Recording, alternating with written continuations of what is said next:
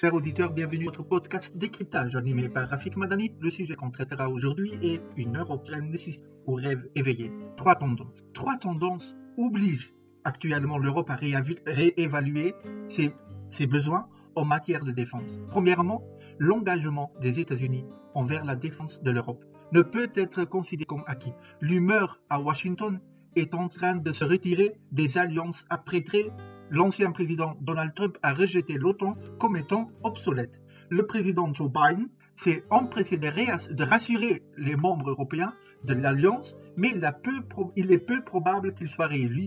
Euh, ils disent que Trump pourrait revenir à la Maison Blanche sans un contre selon les sondages de Bookmakers de Londres.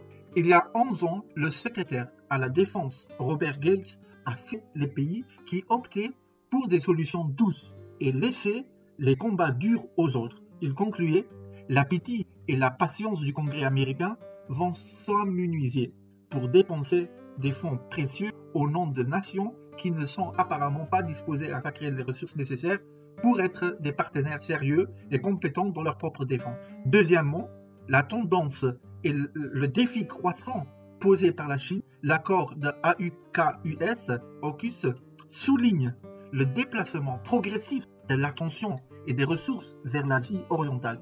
À long terme, l'Asie sera plus importante pour les États-Unis que l'Europe.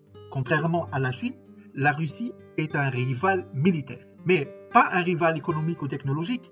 Les États-Unis poursuivront leur pivot vers l'Est. Le troisième facteur est la guerre en Ukraine. Elle a rajeuni l'alliance et lui a insufflé un nouvel objectif. La Russie sera une menace durable, probablement plus grave que celle de l'Union soviétique.